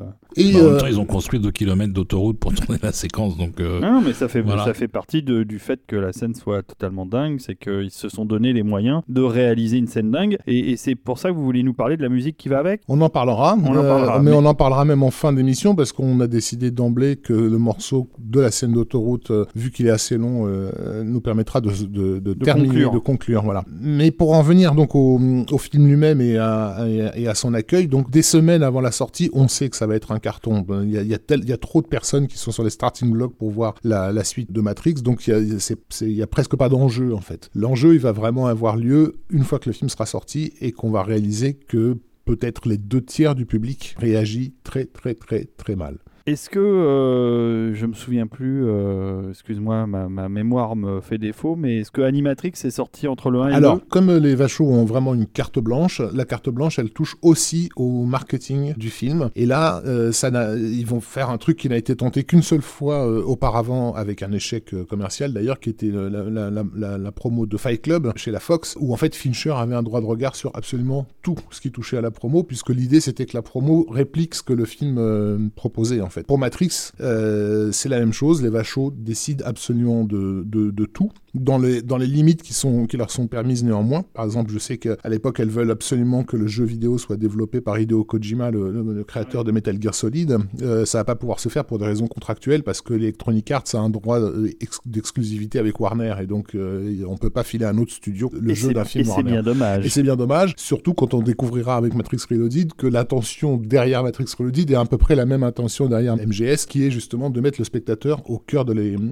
l'expérience de, de, et, de, et de le bousculer en tant que spectateur justement. Pourquoi je dis ça donc? C'est parce que donc le premier film a été un film qui a été globalement apprécié précisément parce que les gens avaient l'impression de tout comprendre, de tout maîtriser, d'avoir accès donc à quelque chose de peut-être un peu plus intellectuel que ce que le cinéma d'action leur proposait habituellement, et donc ils se sont sentis flattés par ce film-là. Reloaded va venir contredire en fait cette euh, cette attente. Reloaded c'est vraiment, on pourrait le résumer par tu te croyais vraiment intelligent. Ça pourrait être le sous-titre du, du, du, du, film. Puisque... Oui, oui, le film nécessite d'ailleurs une participation plus active du spectateur pour, pour en décoder euh, tous les sous-textes. Ainsi qu'une forme d'humilité qui est de, de, réaliser quasiment à chaque séquence que tout ce que tu tenais pour acquis ne l'est pas en fait. C'est ça. Et que non seulement ça ne l'est pas, mais que si tu avais été réellement attentif au premier, tu serais pas tombé dans le panneau. Pas mal de spectateurs vont faire cette expérience, c'est-à-dire de découvrir un film extrêmement déstabilisant avec plein d'informations très déstabilisantes, mais ensuite vont retourner chez eux, revoir le premier en se disant mais qu'est-ce qui s'est passé quoi? Et en revoyant le premier, de enfin d'y voir des choses qu'ils n'avaient jamais vues jusque-là. C'est-à-dire que toutes les surprises, entre guillemets, de Reloaded ne sont pas des surprises, elles étaient déjà implantées dans le, dans le premier film, sauf que on ne le euh, voyait pas. En sens où on comprenait autre chose que ce que, la logique nous aurait, euh, nous aurait indiqué de, de, comprendre. Je vais pas rentrer dans les détails parce que ça voudrait dire reprendre chaque scène du premier film et montrer à quel point elle peut être vue d'une toute autre façon que celle avec laquelle on l'a vue, mais le fait est que, en résumé, on, on, on s'aperçoit rétrospectivement que le premier film, on l'a vécu de façon très intuitive et qu'en réalité, depuis le début, nous sommes sous la dictature de la machine et donc sous, une dictature binaire et, strictement logique. Et Matrix Reloaded, c'est un film qui ne peut s'apprécier et se vivre que en pensant comme une machine. En fait. Euh, les héros sont prisonniers d'un mécanisme, d'un piège, on va dire, qui ne peut être décodé que de cette façon strictement purement, euh, purement logique. Et ça, ça va euh, blesser en fait beaucoup de, spectateurs et la gigantesque colère que le film va, va générer sera en partie due à, à ça, à la sensation de s'être fait euh, tromper en fait. Oui, une colère qui est encore vivante en 2022. On voit encore des gens qui s'y réfèrent euh, en parlant de l'excellent premier film et des deux navets qui ont suivi. Oui, et qui a été encore un peu alimenté par la sortie du dernier film. En plus. Mmh. Mais, je pense que la sortie du dernier film n'atteindra pas n'a jamais atteint l'exécrable violence euh, sur, le, deuxième. Donc voilà, où il faut rappeler que c'était euh, Matrix Reloaded de Révolution faisait régulièrement partie de toutes les listes de pires films de l'année des magazines de cinéma dans le monde. Voilà, ils ont été nommés euh, aux Radio Awards, je crois que c'était des pires réalisateurs pire euh, scénario et, et, pire je sais pas quoi d'autre. C'est un peu exagéré, non? Sans blague. non, non, le, le grand chef-d'œuvre de, de, de, la, de, cette année-là, c'est euh, Shrek 2, en tout cas pour la critique et pour ah, une partie du public. Oh, bah, c'est justifié, surtout la musique. Mais, euh, mais Reloaded Révolution, c'était la honte absolue et, euh, et du coup, les gens qui ont vraiment apprécié le film à, à l'époque en ont encore, je pense, un souvenir assez vif parce que ils ont été obligés de se créer des alcôves secrètes. C'est-à-dire que parce qu'en fait, sur les forums euh, cinéma, par exemple, de, de, la toile, tu, tu, tu pouvais pas ouvertement euh, reconnaître que tu aimais ces films-là si tu voulais pas t'en prendre plein la gueule. Mais ça a littéralement généré des créations de sous-forums, de sous-forums cachés, où les gens qui aimaient se retrouvaient entre eux pour pouvoir en parler de façon à peu près, euh, un peu, à peu près saine et sans se prendre des insultes dans, dans, dans la tronche. Voilà, c'est un peu la chrétienté euh, quelques, quelques ça, mois après la mort du Christ euh, qui se cache dans des souterrains à Rome avec, avec, des symboles et des bougies pour, exactement, pour et qui, partager voilà, leur qui exégèse comme des fous euh, le moindre le moindre signe. Et donc le marketing autour de ça euh, est construit en fait comme un jeu de pistes puisqu'on euh, on sait que Reloaded va poser beaucoup de questions, va va, va intriguer euh, des gens et ces gens auront un besoin de comprendre en fait. Et donc tout le réseau marketing fonctionne euh, fonctionne là-dessus, c'est-à-dire il y a la sortie des, des Animatrix donc qui sont une série d'animations confiées euh, essentiellement à des studios japonais.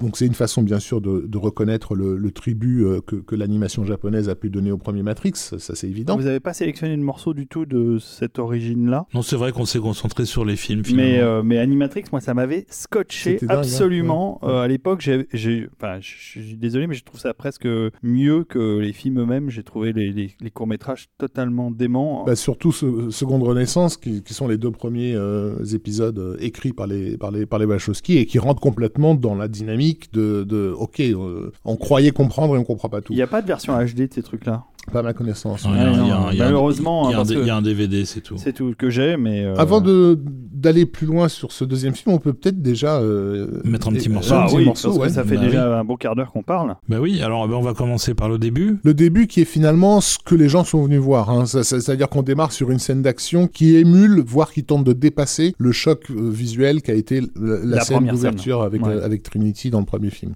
C'est ça. C'est à nouveau Trinity. Et donc on commence par le désormais classique générique.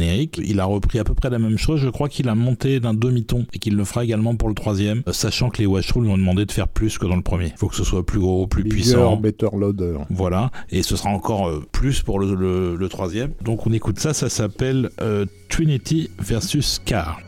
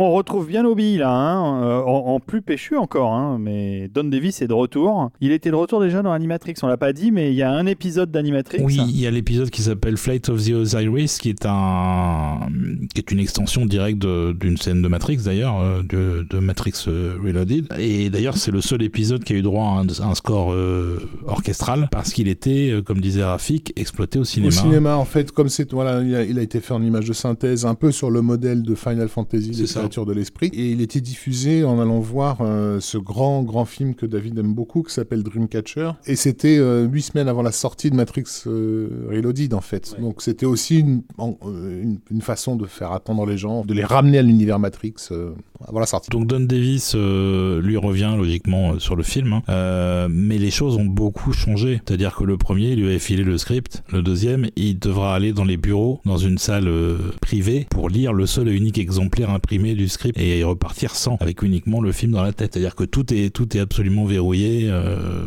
je crois que même les sessions d'enregistrement étaient privées, il n'y avait pas moyen d'y assister du tout si tu faisais pas partie de la prod du film. Euh, c'est plus du tout, du tout le même animal, quoi. C'est normal, euh, Warner a pris la main dessus d'une certaine façon en termes de. Alors, Warner, ils prennent la main sur la, la question du secret, défense. Pas, clairement. Par contre, c'est important de dire que tout passe par les vachos. oui. Non, mais c'est pour le coup vraiment important parce que c'est, encore une fois, c'est un projet comme on n'en verra plus jamais, c'est-à-dire un, acte de confiance euh, aveugle du studio euh, envers les, les, créateurs d'un film. Bah, c'est ça, c'était en, bah, en, même temps que le, le troisième épisode de, du Seigneur des Anneaux, euh, qui était aussi fait un peu dans ces conditions-là pour cause d'éloignement, entre autres. mais c'est vrai que depuis, ce genre de choses, c'est un peu terminé. Ça s'est tourné en Australie comme le premier ou non? Ouais, oui, oui. Enfin, pas, pas tout. La scène de l'autoroute, il me semble que c'est aux États-Unis. juste un petit truc, parce que c'est quelque chose qui m'a souvent agacé à l'époque et encore aujourd'hui. Il y a des gens qui accuse Matrix d'avoir tout pompé à un film qui s'appelait Dark City, simplement parce que Dark City était sorti quelques, euh, quelques mois avant, ça n'a rien à voir. avant Matrix. Alors ça raconte à peu près la même ah histoire. puisque je ne suis pas d'accord. Je ne suis pas d'accord non plus, mais le simple fait que Dark City raconte l'histoire d'une société qui est, euh, entre guillemets, artificielle, dans laquelle les gens sont, vivent dans une illusion, euh, et que le héros se réveille de cette illusion. C'est bien, le, bien le seul point commun. Dark City est très différent, parce que, sans vouloir vous spoiler, euh, Dark City, c'est l'héritage d'une très longue lignée de romans de SF sur les vaisseaux mondes. Donc, euh, donc ça, c'est vraiment à ça que Proyas fait référence dans Dark City. Et en plus, il y a un, un look euh, gothico, euh, pipo, euh, qui lui sied très bien, puisque c'est par contre là dans l'héritage de The Crow, qui n'a rien à voir avec le look néo-moderne de, de, Matrix. Déjà, je, citais ça en contradiction avec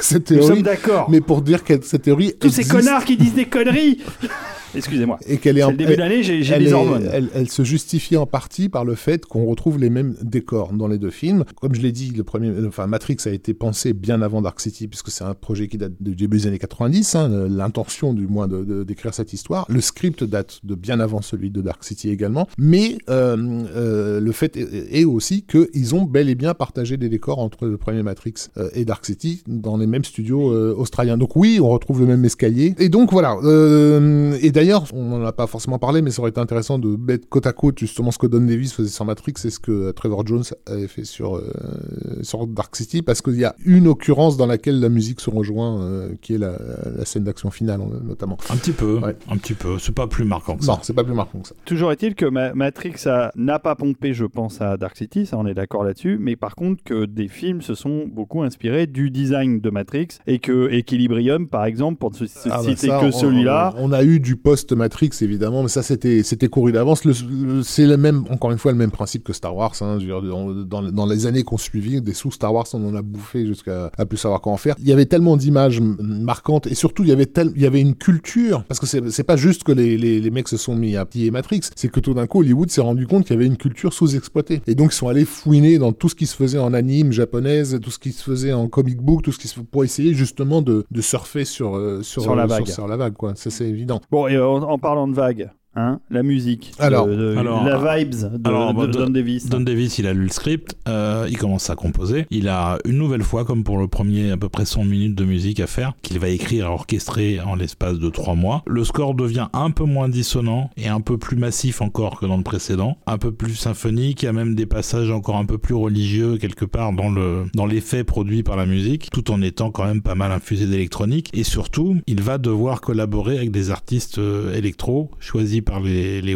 Et initialement, ça va poser un, vrai problème à Don Davis qui veut tout faire. Alors, c'est pas dit dans les interviews qu'on peut trouver du monsieur, euh, mais c'est une information qui est quand même euh, vérifiée euh, par mes soins à Los Angeles. Il s'avère que il a tellement résisté que les Wachowski ont de lui dire à un moment donné, soit tu fais ce qu'on te demande, soit tu dégages et tu feras pas le prochain film non plus. Donc il a fini par le faire. Il se trouve qu'apparemment ça s'est plutôt bien passé, mais c'est peut-être simplement des propos d'un positivisme exacerbé juste parce que c'est en interview et que on peut pas en parler Pas contre. déballer le linge voilà, sale, ouais, bien voilà. sûr. Ça n'a pas été aussi smooth que sur le, que sur le premier, loin de là. C'est ça. Et donc le, le prochain morceau qu'on va écouter, c'est une grosse grosse pièce extrêmement euh, extrêmement vénère qui s'appelle Burly Brawl. Alors qui est une scène euh, cruciale à plus d'un titre, effectivement, dans le film. D'une part parce que c'est vraiment le début des claques euh, pour le public, hein, puisque dans- donc c'est une scène dans laquelle euh, on vient de découvrir que l'oracle n'est pas une- un être humain, mais, mais un programme, que donc du coup ça pose plein de questions sur qui est Neo exactement. Euh, on vient de lui filer un, bonbon rouge dont on croyait avoir compris la signification, mais en fait on l'a pas du tout compris. Enfin bon bref, déjà le spectateur est un peu en mode What is going on? Parce qu'il faut aussi se situer dans l'idée que quand on va voir une suite à l'époque, on va voir normalement le premier film en mieux et plus bruyant. On va pas voir l'anti-premier film. Et là, on est en train de se taper un retour, un vrai, un vrai retournement. Et à la suite de ça, donc, apparaît l'agent Smith, dont tout le monde pensait que, voilà, théoriquement il était mort, qui non, non seulement n'est pas mort, mais a la capacité de se démultiplier euh, à Il l'infini. s'est affranchi euh, de sa, de sa programmation. Exactement, et qui lui sort la, la réplique la plus comment dire magnifique des contradictions possibles. Euh, il lui dit euh, qu'il a de- depuis que Neo est rentré en lui, il was compelled to disobey, c'est-à-dire voilà, il est dans l'obligation de désobéir, ce qui est un contresens absolu, mais justement qui invite le spectateur à se dire t'es rentré dans un autre euh, un autre décryptage de, de, de, de cet univers quoi. Et bien sûr, on va aussi voir les Matrix pour leurs effets spéciaux. Et là, il y avait un projet derrière. On a fait très fort, effectivement, euh, avec le bullet time sur le, premier film. Le spectateur a été très, très impressionné. Là, on va aller le plus loin possible. Et le plus loin possible pour John Guetta, c'est bon, on y en a marre du cinéma traditionnel. Maintenant, on va prendre les gueules des comédiens, on va les plaquer sur des créatures numériques, on va, on va tordre l'image dans tous les sens possibles et imaginables. Et donc, il y a cette idée de faire une séquence de kung-fu absolument euh, impossible avec un Neo et, et des agents Smith en pagaille, photoréalistes, des mouvements de caméra totalement euh, improbables également. Tout le décor dans ce- cette séquence-là est entièrement recréé en, Tout est virtuel. en virtuel. Ça a été des mois et des mois de développement pour euh, mettre au point ce système qui permet de, de scanner en très haute définition les visages des, des comédiens pour pouvoir ensuite les déplier sur, euh, sur, sur ces marionnettes numériques. Et, et globalement, même aujourd'hui, ça se tient encore. hein. Oui, il y a, y a, deux, trois plans qui chient, clairement. comme toujours, quand, quand tu es dans l'expérimentation, il y, en a, toujours, un pour te faire voir que, que le reste est parfait, en fait. Il s'agit d'une séquence qui se veut euh, marquante, qui se veut être un chapitre, on va dire, pour le, pour le, pour le spectateur. Et du coup, il y a la, nécessité, effectivement, que musicalement, il y ait quelque chose aussi de nouveau qui vienne. Euh, c'est pas hasardeux que ce soit cette séquence-là qui inaugure le, le travail en, en, étroite collaboration entre le score de Don Davis et Watkins. Alors, initialement, Don Davis euh, met en musique la scène entièrement. Et puis là, on lui dit qu'il doit travailler avec euh, quelqu'un qui vient d'un groupe qui s'appelle Juno Reactor, qui est le leader du groupe, qui est un groupe à géométrie variable. Hein, c'est pas toujours les mêmes personnes sauf lui. Et donc, il s'appelle Ben Watkins, qui va venir travailler. il va carrément s'installer à Los Angeles pour trois mois pour travailler sur Matrix. Et il va prendre ce qui a été maquetté par Don Davis et il va rajouter par-dessus ses éléments électro à lui. Donc euh, des percussions, des sons euh, entièrement électroniques. Et à partir de là, ils vont commencer à faire des allers-retours, chacun altérant ce qu'il a fait par rapport au retour de, de l'autre pour arriver à une, une, fusion assez parfaite entre les deux, qui en plus était déjà extrêmement dense quand elle était purement orchestrale, puisque Don Davis, quand il a enregistré, était obligé de l'enregistrer par petites sections parce que le tempo n'est pas le même. Il y a un, mouvement qui va crescendo de plus en plus rapidement vers la, la fin du morceau. Et, euh, et, donc il est obligé d'enregistrer de, des tempos différents des sections du morceau pour les monter ensuite euh, et ruser un peu sur le, changement de rythme. Donc c'est un truc assez complexe et le résultat est assez soufflant quand même. Je trouve qu'effectivement il bénéficie pas mal de l'ajout d'électronique euh, par un autre. Bon bah on va écouter ça, c'est tentant, ça fait 6 minutes 28 quand même. Hein. Voilà et ça s'appelle Burly Brawl.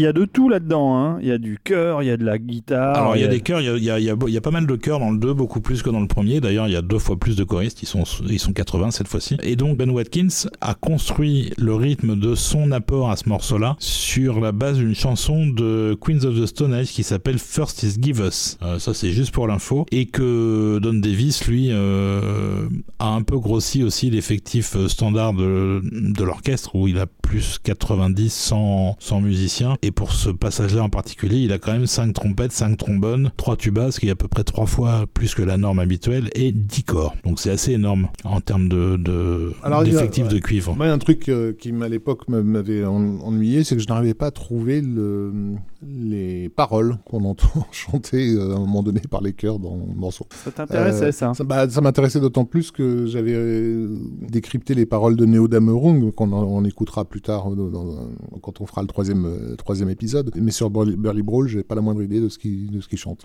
Toujours est-il que donc c'est quand même, euh, bah, comme on l'a dit, une, une séquence euh, marquante. Enfin, c'est la première grosse séquence d'action du film. On peut dire, on peut dire que l'intro avec avec Trinity était une façon de rassurer euh, faussement le public qui avait aimé le, le- le premier film. Là, avec Burly Brawl, on rentre dans dans, Oui, dans quelque, autre quelque chose chose de différent, Ouais. effectivement. et qui donc se traduit effectivement mu- musicalement par, par cette alliance qui était latente dans le premier film, parce que donc on l'a rappelé, dans le premier film on avait Don Davis qui avait fait tout ce qu'il avait fait, mais également toutes les chansons euh, qui avaient été rapportées, tous les titres de, de Rob D, euh, Rage Against the Machine, etc. Et là finalement dans, dans, dans Reloaded il y a l'idée de, de, de fusionner en fait ça. encore plus, de, plus étroitement cette culture. Et d'ailleurs le, le- le deuxième film et le troisième n'ont pas eu les accusations du premier d'être une série de vignettes empruntées à d'autres. Euh, là on est, on est dans, dans, dans une fusion euh, beaucoup plus euh, profonde en fait de tous ces éléments. Oui, et puis l'histoire est vraiment coupée en deux. hein, si, tu peux... enfin, si tu vois le 2 et que tu t'arrêtes au bout Ah du oui, 2, c'est- clair il qu'il manque quelque chose. Il a le désavantage aussi d'être le film du milieu. De toute façon, ça se voit à la suite, hein, très bien. Aujourd'hui, c'est facile. Tous les films sont sur Netflix d'ailleurs, donc euh, ne vous privez pas de les revoir. D'autant plus que ça se revoit très bien. Voilà. Et donc, euh, donc Don Davis, euh, comme je disais, n'était pas très fan de euh, l'idée de collaborer et de partager l'espace avec d'autres. Il n'a pas eu le choix, et il a tellement pas eu le choix que sur le morceau suivant qu'on a choisi, c'est une séquence euh, qui se déroule dans un lieu qui s'appelle le Château, qui est un peu le- la résidence de, du mérovingien, euh, joué par, euh, par Lambert Wilson, Qui est un Français. qui est un Vive la France qui est un programme français, oui. Qui est le point d'équilibre de la trilogie d'ailleurs, puisque la séquence du Mé- mérovingien intervient au milieu strictement au milieu de, de Reloaded, donc du coup au milieu de la saga. Et c'est un point de bascule un narratif important puisque c'est euh, finalement le premier personnage qui explicite euh, l'impossibilité pour le héros de euh, se libérer euh, de- des règles qui, qui dé- déterminent euh, ce monde en fait. hein. Il lui fait tout un topo sur la causalité, sur le fait qu'il n'y a pas de choix possible parce que tout, à un niveau cosmique, tout est programmé. Et donc euh, là, euh, Don Davis avait composé un morceau, puisqu'il y, y a carrément un duel, euh, un duel à l'épée, plus ou moins, avec des du, mérovingien et, Néo. Et, euh, et son morceau a été finalement abandonné après avoir été enregistré et remplacé par une pièce de Rob Dugan, qui est bien d'ailleurs, qui a été composée pour la scène aussi, euh, sur laquelle il y a une petite partie orchestrale et une grosse partie électro. Mais on a quand même euh, décidé de vous mettre plutôt le morceau de Don Davis, qui est rejeté mais qui est présent sur l'édition intégrale sortie chez La La Land il y a quelques années. Et ça s'appelle Château Swashbuckling. Swashbuckling, voulant dire le duel à l'épée. C'est ça, en Le gros. KPEP en fait. Mm, mm, mm.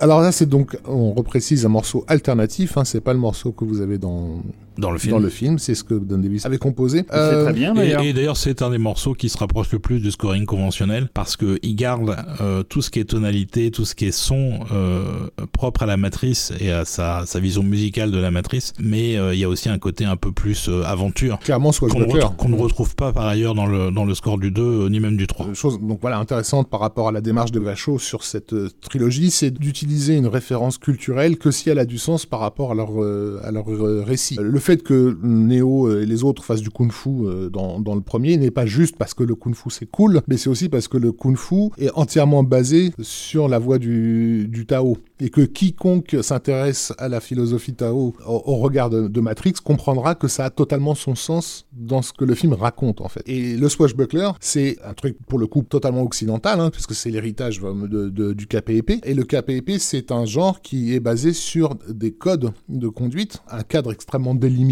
on utilise telles armes pour se battre, euh, etc. Mais en même temps, euh, que, ce soit la littérature et surtout le cinéma, se sont amusés à faire voler ça en éclats. Un héros de, de, film de KPP, il est limité par les accessoires et le décor qu'il y a autour de lui, mais en fait, sa capacité de héros, c'est à transcender en fait ses, limites, c'est-à-dire à utiliser les armes d'une façon inattendue, à se servir des rambardes pour sauter par-dessus, euh, et donc désobéir, on va dire, à la, aux conventions. Et c'est exactement ce qui arrive à Néo. Le, mérovingien incarne un ordre, hein, quelque chose de très figé, très euh, c'est comme ça et pas autrement. Et Néo, bah non, justement, Néo, il est euh, déjà sur la voie d'une libération et sur, la voie d'une désobéissance suprême à tous ses principes. Et donc, du coup, dans cette séquence-là, il utilise toutes les armes à sa disposition d'une façon inattendue, comme le ferait un héros de Swashbuckler. Donc, la référence n'est jamais gratuite, en fait. Euh, la musique, bien sûr, de Don Davis accompagne ça idéalement. J'aime bien le morceau aussi qu'il y a dans le film, mais je trouve que ce morceau aurait pu marcher aussi. Peut-être que le, le clin d'œil Swashbuckler a été trop, trop évident chez, chez, chez, Don Davis. Que dire de plus? On arrive au bout là presque oh, On n'arrive pas tout à fait au bout. Alors on, on, garde pour la fin, on va passer à la fin du film. Avant ça, on va sauter la séquence euh, de, de, l'autoroute. On y reviendra après, avant de terminer l'émission. Donc là, on est plutôt vers la fin du film euh, de Matrix Reloaded. C'est ça. Une fois que, bon, donc euh, voilà, Neo se retrouve face à un personnage qui nous apparaît comme étant le créateur de la matrice, donc il se fait appeler l'architecte, qui le met face à un choix. Cornélien. Cornélien, en réalité, s'il était logique, s'il était comme une machine, il se poserait pas la question. Une machine, elle choisit la, solution la plus logique, la plus cohérente, qui est, euh, là en l'occurrence, soit il sauve Trinity, soit il sauve l'humanité. Bah oui, mais tu sauves l'humanité, ça, fait sens. Bah non, bah justement, Neo il sauve pas l'humanité. Neo il détruit tout. il, va, juste du côté de, Trinity. Et ce, choix a priori cornélien n'en est pas un. Si tu commences à réfléchir comme justement une machine peut réfléchir et, une machine qui aurait conscience de ses propres limites, c'est-à-dire qu'elle est enfermée dans cette logique, donc elle ne peut pas transcender. L'architecte ne peut pas aller au-delà des lois qu'il a lui-même établies. Il a besoin d'un néo pour transcender ces lois-là. Il a besoin de ce truc humain là, euh, instable, tu vois, cette espèce de folie, euh, de folie pure, qui fait faire des choix aberrants en fait. Et donc toute cette séquence, elle tourne autour de, ça, de, ce choix aberrant que va faire euh, que va faire Neo pour sauver Trinity, porté par un sentiment que la machine ne peut pas comprendre, ne peut pas contrôler, qui est qui est l'amour exclusif et absolu qu'il a pour Trinity. Donc c'est une séquence extrêmement biblique jusque dans sa mise en scène. Hein. On a vraiment un personnage de, barbu, euh, de, représentation de Dieu à l'ancienne. Euh, bon, et là, ce qui, est en jeu dans cette séquence-là, à peu de choses près, c'est le jardin d'Éden et l'arbre de la connaissance. Hein. Donc, euh, et, je crois que c'est une des scènes qui a le plus généré de colère de la part du spectateur lambda. Exactement. Alors même que l'architecte prévient quand il reçoit Néo, il lui dit il y a des choses que vous allez comprendre et d'autres que vous n'allez pas comprendre. en fait, bien que le processus ait altéré ta conscience, tu demeures irrévocable vocablement humain et en conséquence tu ne comprendras que la moitié de mes propositions. Bref. Et effectivement, ce message à Néo, c'est un message au spectateur. Bien sûr. Le film qui vient de voir a altéré sa conscience parce que tu ne peux pas regarder Matrix Reloaded comme tu regardais le premier, c'est impossible. Tu l'as forcément vécu différemment. T'es forcément plein de questions alors que dans le premier t'étais plein de réponses et donc t'es paumé en fait. Et effectivement en salle c'était assez dingue de voir de voir cette séquence là parce qu'on voyait tous les gens qui avançaient sur leur fauteuil euh, parce qu'ils savaient qu'on allait leur révéler un truc très important et en fait en leur révélant ils comprennent rien. C'est ça. et ils sont d'une, bah, c'est c'est Ils frustrant, sont pas c'est contents. c'est humiliant. Non, mais voilà, là, c'est là que le, le choix euh, pilule rouge, pilule bleue, c'est établi. C'est-à-dire que ceux qui ont accepté l'idée que, ok, je suis con, bah finalement, paradoxalement, ce sont eux qui ont pu aller plus loin. Ah bah, c'est marrant parce que moi j'avais accepté depuis très très longtemps, bien avant euh, Matrix. David, il était frustré. T'as été frustré. T'étais, il est où Jar Jar Binks Putain, il me faisait marrer. Bah c'est ça. Pauvre bête. Bref, et donc bah voilà, c'est ce qui a motivé pour certains donc après le désir d'aller dans tous les sens euh, et de décrypter la saga euh, jusqu'à la moindre au moindre plan pour se rendre compte qu'effectivement tout était décryptable. C'est là aussi ça devenait intéressant, c'est que ce parcours marketing qui a été créé autour de autour de Matrix à l'é- à l'époque permettait au public effectivement de, de de se frayer un chemin et d'accéder pas forcément à une réponse définitive mais à des formes de réponses. En tout cas, il y avait ce projet clair des Vachos de faire participer le public pleinement. Ça, c'était totalement euh, inédit et ça, hélas, ça allait rester puisqu'on n'a pas eu beaucoup d'expérience de cet ordre-là qui tente de créer une forme de happening artistique à l'échelle mondiale sur la sortie d'un énorme euh, blockbuster. Toujours est-il que donc la, la suite de, de, de, de, ce choix crucial de, de Neo va donner lieu donc à une séquence de euh, pure euh, euphorie héroïque, on va dire, lorsqu'il... Oui, c'est littéralement Superman. C'est. Superman. C'est-à-dire qu'ils veulent, euh, qui va sauver la, la, la, la jeune fille euh, et qui va l'emballer sur le toit. quoi. J'exagère un peu, mais c'est un, c'est un petit peu ce Non, qui, c'est ce très qui clairement ressort ça, en, c'est- en- c'est, en euh, lecture au premier degré de la C'est séquence. totalement affirmé, et c'est affirmé encore une fois de, de- de- de- dans, un, dans un jeu de, références qui sont cumulées les unes au-dessus des autres. C'est-à-dire que non seulement c'est Superman, c'est euh, les poses que, que le personnage de Keanu Reeves a dans les séquences de vol sont très clairement héritées de la BD, mais c'est un Superman chrétien orthodoxe. C'est-à-dire qu'il a littéralement euh, un, un- un nouveau costume qui est ce- celui d'un d'un- d'un prêtre, d'un prêtre Ah, orthodoxe. mais dès, dès le début Ouais, du film, ouais. hein, dans, le, dans le 2. Alors qu'on est dans un film de déconstruction, euh, t'es en train de me déconstruire la religion, t'es en train de me déconstruire euh, la mystique, mais en même temps tu me fais des séquences mystiques et religieuses. Enfin voilà, on, est bref. Voilà, et puis c'est aussi une, sé- une séquence un peu miroir de la fin du premier, puisque dans le, dans le, dans le premier film, à la fin, Neo meurt et revient Et une après avoir Trinity été embrassé par, Trinity. Mm. La Trinity euh, tombe de l'immeuble, se prend une balle, il la récupère avant qu'elle s'éclate euh, sur la route, Mm. Euh, mais elle a pris une balle, elle meurt, et il la ressuscite littéralement en lui réactivant le cœur. C'est assez frontal finalement à ce niveau-là, et donc c'est cette euh, séquence-là qu'on va écouter maintenant, Oui. qui s'appelle, euh, alors c'est encore une fois un extrait d'un très long morceau sur le disque, euh, et cette section-là s'appelle Neo Miraculous. Et c'est parti.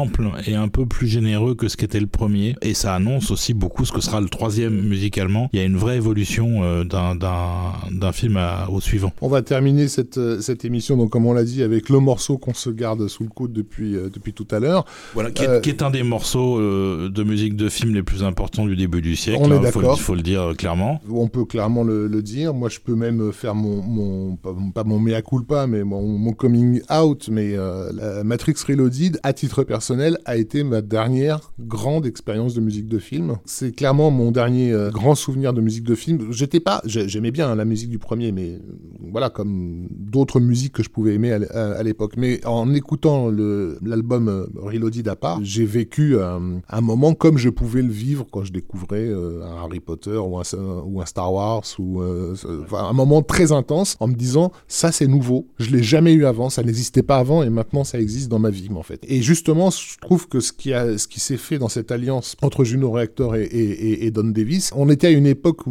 où- où on sentait bien que la- la- il fallait que la musique de film d'action aille quelque part, mais qu'elle intègre plus intelligemment tout, tout ce que la musique pop avait pu amener euh, sur ces dernières années. Et ça se faisait pas ou ça se faisait mal à mes yeux en tout cas. Moi, c'est un secret pour personne, toujours détesté ce que faisait Zimmer, qui était justement le mec qui essayait de ramener justement cette musique moderne dans, dans la musique de, de blockbuster d'a- d'action. Et là, tout d'un coup, je le voyais fait, mais de fait de façon savante, intelligente, rythmée, euphorique, euh, etc. Et surtout très narratif. Et- et extrêmement narratif. Et ce morceau, donc euh, Mona Lisa Overdrive, a été vraiment un truc qui est, qui est- qui est passé sur ma platine pendant un an non, euh, non-stop. Et je n'ai plus jamais eu ce, ce, ce genre de moment, hélas, avec, euh, avec la musique de film depuis, en fait. Quoi. Voilà, j'en- j'en dirais pas autant. Heureusement, pour moi. Désolé pour toi, Rafi. Non, non, mais tant mieux pour Bah, vous tu, si... tu- tu peux y aller. hein, bon. Tant mieux pour vous si vous écoutez Transformers 4 en boucle pendant toute la journée. C'est méchant. C'est méchant. Ouais, c'est un, c'est un Parce peu- qu'il y a d'autres choses. Je c'est un suis peu- désolé. C'est un peu bas. euh, C'est méchant. C'est encore une fois Don Davis et Juno Reactor, donc Ben Watkins. Sauf que, contrairement au Burly Brawl qu'on a écouté avant, dans les crédits, parce qu'il n'y a pas de, hasa- de hasard, il n'y a jamais de hasard dans Matrix, dans les crédits, euh, Burly Brawl, c'était mentionné Don Davis versus Juno Reactor. Là, c'est Juno Reactor et Don Davis. Et à l'inverse du précédent, c'est Juno Reactor qui a construit l'essentiel du morceau avec sa partie euh, rythmique, parce qu'il a fait appel à des, des percussionnistes africains, des percussionnistes euh, à Los Angeles. Euh, Il y a un guitariste aussi qui est, le, qui est Steve Stevens, qui est le guitariste habituel de Billy Idol à l'époque, qui ont tous participé au truc. Et ensuite, Don Davis est arrivé et il a commencé à interpoler des, des, des segments euh, orchestraux pour compléter le morceau parce que en, version électronique, le morceau à un moment ne va plus nulle part. Donc plus on avance vers la fin, plus l'orchestral reprend le dessus. Mais c'est un vrai, un vrai morceau extrêmement fusionnel entre tous les, tous les styles qui sont, qui sont incorporés. Et c'est un, c'est un truc de malade mental qui dure 10 minutes, mais c'est 10 minutes de bonheur, quoi. Enfin, pour nous. Pour nous, ouais. Euh, a- euh, je sais qu'il y a des gens qui partagent pas ce point de vue. Et je pense qu'il y, a une- il y a une Euh, conscience réelle chez les Vachos, comme chez Don Davis, comme chez les autres, de, de- de créer un moment important avec ce titre, ce, ce morceau-là, qui, à mon avis, ne s'appelle pas comme il s'appelle par hasard. Ça s'appelle Mona Lisa Overdrive. Alors, c'est bien sûr une référence à William Gibson, donc, le papa du cyberpunk, Voilà. puisque donc, son bouquin Mona Lisa s'éclate. euh, le titre original, c'est Mona Lisa Overdrive, donc euh, bouquin de 1988. Mais aussi parce qu'il y a l'idée derrière Mona Lisa de la pièce maîtresse, en fait, du chef-d'œuvre. Sur le film qu'on est en train de vous proposer, c'est un point culminant euh, où tout ce qui a été tenté, que ce soit donc ce travail dont on a parlé de- sur les effets spéciaux par rapport à Burly Brawl, euh, la complexité de la mise en scène euh, par rapport à une séquence d'action qui est donc très complexe parce que ça, ça Ouais, a l'air de rien comme parlé, ça. ouais, mais il y a- enfin, on a si on a dit qu'il y avait eu 2 km de de, de, de tronçons D'autoroute. qui ont été construits, mais aussi parce que euh, il y, a, il y a toute une chorégraphie, comment dire, à faire les, aller les choses dans un sens puis dans l'autre en fait, avec une notamment Trinity qui euh, qui remonte le contre-courant des voitures en moto, etc. euh, pendant qu'un camion fait un demi-tour pour aller euh, vers un autre camion, etc. Donc enfin il y a toute un- une, chorégraphie qui se fait dans un sens puis dans l'autre, parce que normalement encore une fois une autoroute c'est un truc où les choses doivent se passer de façon cohérente et, et lo- et logique, et on a des ces personnages euh, de ces héros qui depuis le début Bah, du film sont des sont anomalies, en en- fait. des anomalies, Ouais. voilà, de- imp- imp- impossible à gérer dans cette dans cette machinerie le, le- le- logique. La scène est hallucinante. De Et- toute façon, à tout euh, point de vue, en C'est fait. ça. Et, et- et parce qu'elle fonctionne encore une fois à, tout, à tous les niveaux, au niveau thématique comme au niveau de euh, purement euh, émotionnel en fait. Et, donc bon, bref. Euh, donc voilà, euh, l'idée d'appeler ça Mona Lisa, c'est aussi une façon de dire, on, a fait notre chef-d'œuvre, quoi. Donc pour moi, hein. Et donc, il y a aussi des chœurs dans le il y a morceau. tout. Et les chœurs, tu veux savoir ce qu'ils chantent? Vas-y. Ils chantent Kyrie Eleison, ce qui veut dire euh, peu ou prou Seigneur, euh, épargne-nous, sauve-nous, sauve-nous. Enfin, En quelle langue oh, bah, c'est du, Oh, du latin. Donc voilà, euh, on va se quitter là-dessus. On a du Xenakis et du Penderecki, j'ai l'impression aussi dans ce morceau. Il y a, il y a vraiment. de- Oh, Il y, a y y beaucoup, beaucoup de choses. Et, euh, et d'ailleurs, c'est suivi par un autre morceau qu'on Et- va pas vous mettre, mais qui est, en- samouraï. qui est encore plus hardcore, qui s'appelle Truck versus Truck, et qui est juste de- des- d'énormes coups de massue. On dirait que c'est des géants qui tapent sur des instruments de la taille d'un immeuble. quoi. C'est assez extrême, encore une fois. Bon, en tout cas, vous l'avez compris, on est un peu fan de, du score de Matrix Reloaded, un tout petit peu. Voilà. Et on vous a mis que 5 morceaux parce qu'on s'est retenu, parce qu'il y avait plein d'autres choses qui étaient euh, notables euh, dans le, vous dans le pouvez score. aussi euh, pour- poursuivre euh, l'expérience en allant écouter les disques euh, qui sont disponibles et les écouter en entier, revoir les films, etc. etc. Donc euh, après euh, Total Track, c'est à vous de jouer. D'ailleurs, on a entendu pour les, de la part de nos amis euh, contributeurs, voire de nos amis tout court, euh, que sur les épisodes de Bond, beaucoup de gens s'étaient refait les films à la suite de l'écoute de, de nos épisodes, ce qui nous fait très très plaisir de voir que vous êtes euh, interactifs. Et ça, c'est moderne. Ça, c'est le futur. Ça, c'est ça, c'est Ça, c'est la, la désobéissance suprême. c'est ça. bon, Donc, je, je vous embrasse. merci On- beaucoup, On, euh, se quitte donc sur ce morceau échevelé. Au revoir, euh, professeur euh, Desbrosses. Merci. Bah, à très bientôt pour, le, pour la suite et Bah fin oui. de notre petite euh, aventure matrixienne. Ouais. Oui. Au revoir. Merci aux tipeurs. Merci aux, Merci à aux tous. contributeurs. euh, Oui. On vous laisse pour. euh, J'espère que vous avez des bonnes chaussures. euh, Ouais. Voilà, parce Un que bon vous allez, vous allez courir pendant 10 minutes. C'est ça. Eh ben, bisous, Rafik. Bisous, David. À plus. Bisous. Bisous, bisous.